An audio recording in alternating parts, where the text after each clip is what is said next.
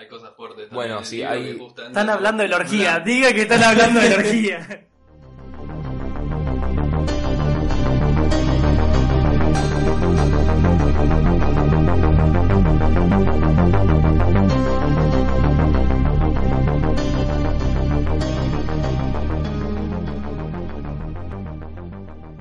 Estamos en un mini episodio esta vez, no en un episodio común, en un mini episodio en el que vamos a hacer una crítica. En este caso me acompañan a mi izquierda el señor H. González de León Hola, ¿cómo andan?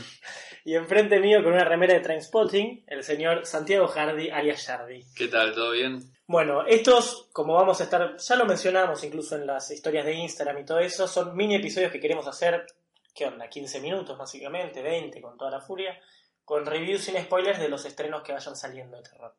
En este caso, medio tarde, quizás, a quién le importa. Vamos a hablar de It capítulo 2, que salió este año. Todos ya la vimos acá, si no, no estaríamos en este episodio.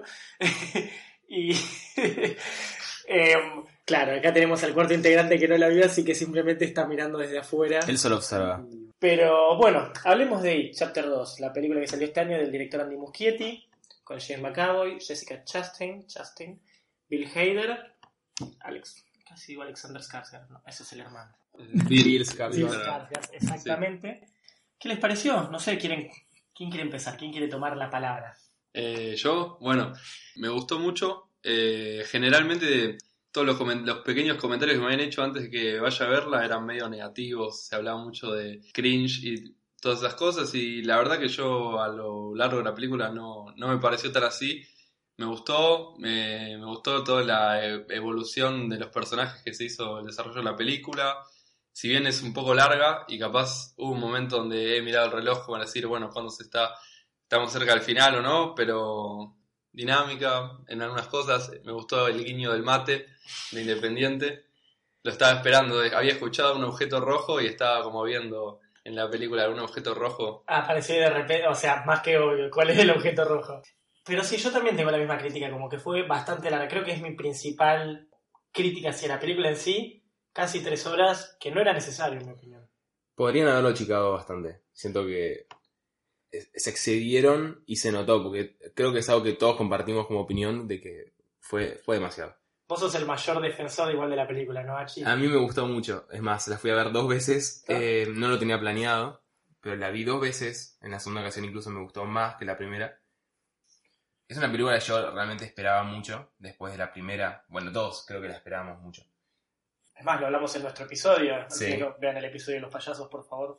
Y, y sí, también me pasó esto de que me pasó en diferentes ocasiones de mirar el reloj porque era demasiado larga, pero aún así la disfruté muchísimo, me, me gustó mucho. Y yo la recomiendo, a pesar de que sé que hay opiniones muy negativas en contra de la película, eh, de amigos incluso críticos de cine. Sí, bueno, en nuestro grupo de amigos tenemos ahí que empezaron a mandar por mensajes cuando ya la empezaron a ver, tipo, es mala, no, no vale la pena. Yo tengo que ponerme en contra de ustedes en el sentido, no me gustó tanto, no voy a decir es mala, pero se arrastró por momentos, la verdad me gustó mucho más la parte 1. Yo vengo a ponerme un paso al costado de ustedes, les voy a hacer la contra en lo que quede del episodio. Sí, se desaprovecharon los actores, había mucho para corregir en mi opinión. Vamos a tratar ahora de hablar sin spoilers, pero siento que actrices como Jessica Chastain o incluso el actor James McAvoy tienen un amplio rango actoral y los trajeron ahí como por el nombre, básicamente, pero no, no los utilizaron lo más mínimo. Para mí el que más utilizaron, que más aprovecharon, que incluso las pocas críticas positivas lo- o incluso las negativas lo defienden, es a Bill Hader. Es como el personaje más interesante de todos, pero Sí, definitivamente Bill Hader se lleva, se lleva el premio porque se luce muchísimo en toda la película.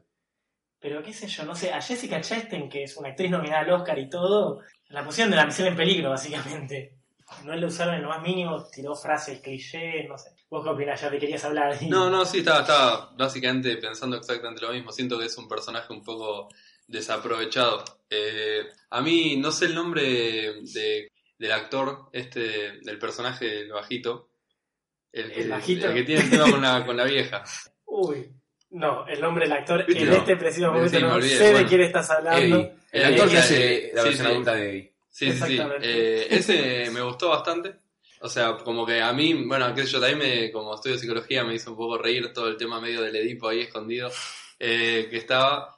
Y también nada, yo, bueno, justamente hablamos en el podcast anterior un poco de, me acuerdo haber mencionado como que tenía un poco de miedo respecto a siempre las segundas partes, generalmente en las secuelas se suele bajar bastante la calidad de las cosas, y capaz fui igual, es verdad, con bastantes malas expectativas, y como vi un cierre bastante adecuado, y también muchas veces justamente creo que en los finales es muy difícil cerrar bien, y siento que cerrar mal no cerraron, y eso es como ya difícil de por sí. Cerrar bien creo que es algo que muy pocas veces se ha logrado y capaz justamente no le presté atención a eso, sino al desarrollo de la película y nada, me gustó, me gustó bastante.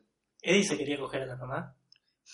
es lo único de lo que me queda de toda la conversación. En No, un plano muy inconsciente. Y sí. Tenía, tenía un, un pequeño tema ahí. Igual un tema que hablamos, que justamente nos pasó ahora mismo, costó, me lo dijeron ustedes, me lo dijeron otros amigos, costó identificar a los personajes al principio, ¿verdad? sí. O sea, a mí como que lo fui detectando nuevo, pero al principio no sabíamos quién era quién. Al principio, al principio yo estaba como medio también capaz como no había visto la parte 1 hace poco, la había visto en el cine hace unos años y capaz la vi en la tele alguna vez, como que estaba medio como intentando recordar las caras, intentando comparar rasgos, pero estuve los primeros 15 minutos ahí como intentando. Capaz personajes como Stan era perfectamente identificable, pero otros no tanto. Iba a ser un chiste, pero me voy a meter en, en problemas, así que por favor. Eh. Igual también en la película en sí te dicen como, ah, señor Denbrough o señor... Jessica Chastain fue fácil de reconocer. Obviamente. Pero, Pues sí, pues sí. Pero te, te tira, te tira la película tips como para, bueno, obviamente no tiene, si no, no, no habría lógica, pero te dicen básicamente quién es quién. incluso los trabajos. Sí, los trabajos también son adivinables, supongo. No, to- todos. los. Bueno, a excepción de Bill, tal vez. los Es medio flashero. Eh, yo igual hice medio trampa porque yo bueno, leí el libro y tenía una idea de, lo- de cómo era todo. Incluso me imaginaba la película. Claro, vale aclarar acá que entre los tres que estamos acá hablando, uno leyó el libro, así que tiene una mirada completamente distinta. Dos estamos hablando simplemente por la película en sí. Eh, igual sí, voy a ser lo más traer- objetivo No, no, es, tu opinión personal. A mí me pareció igual que estuvo bastante bien logrado la película en sí con respecto al libro. Fue bastante fiel a muchas escenas del libro. Incluso me, me pasó mucho esto que no siempre pasa cuando uno lee un libro, después sale la película sobre el libro, que se imagina una escena y la película es completamente diferente.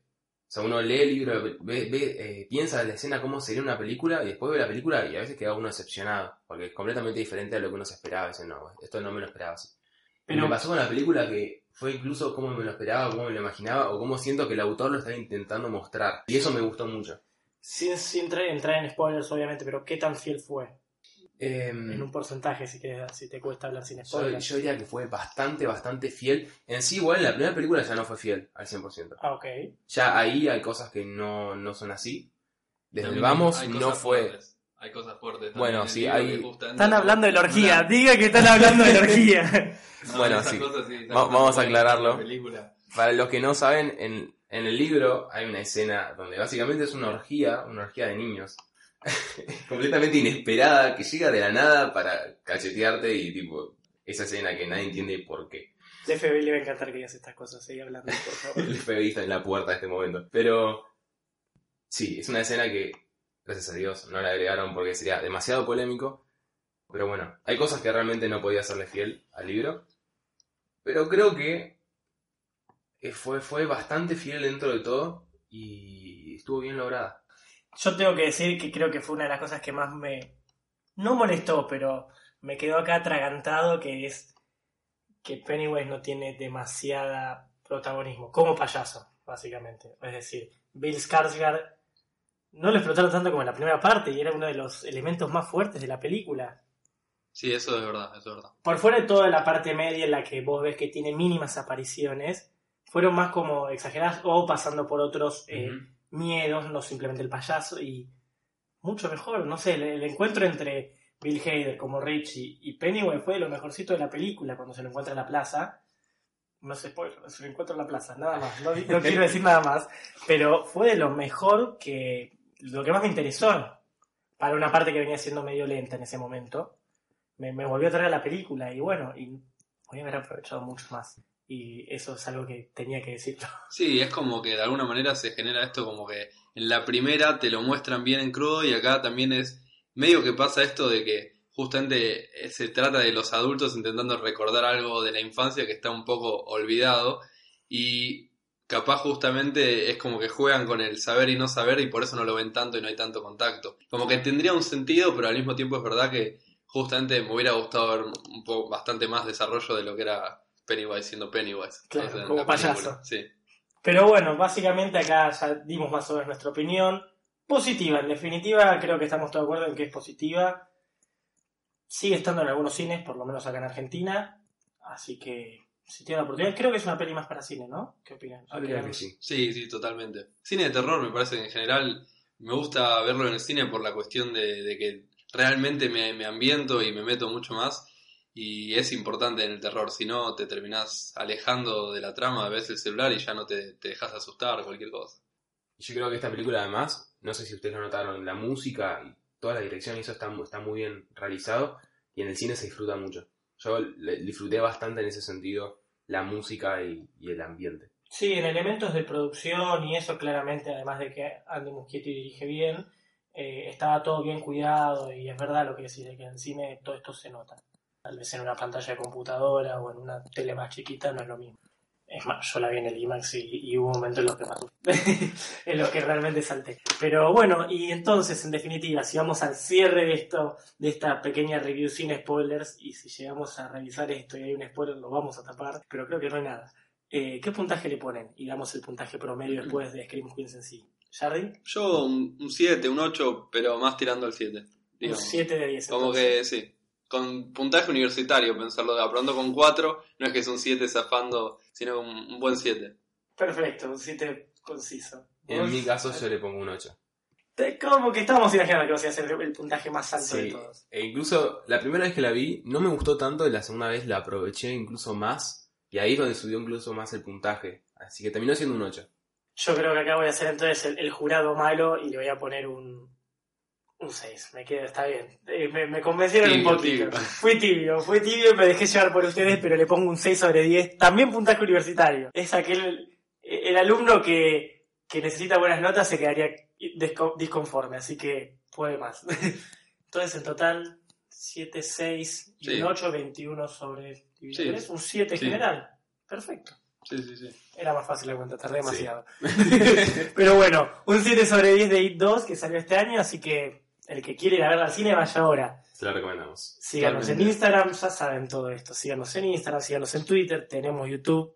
Tenemos un canal de YouTube que no se llama Screen Queen, se llama Ranas Secas porque somos un equipo más grande con distintas producciones de promedio. Así que, ¿qué están esperando?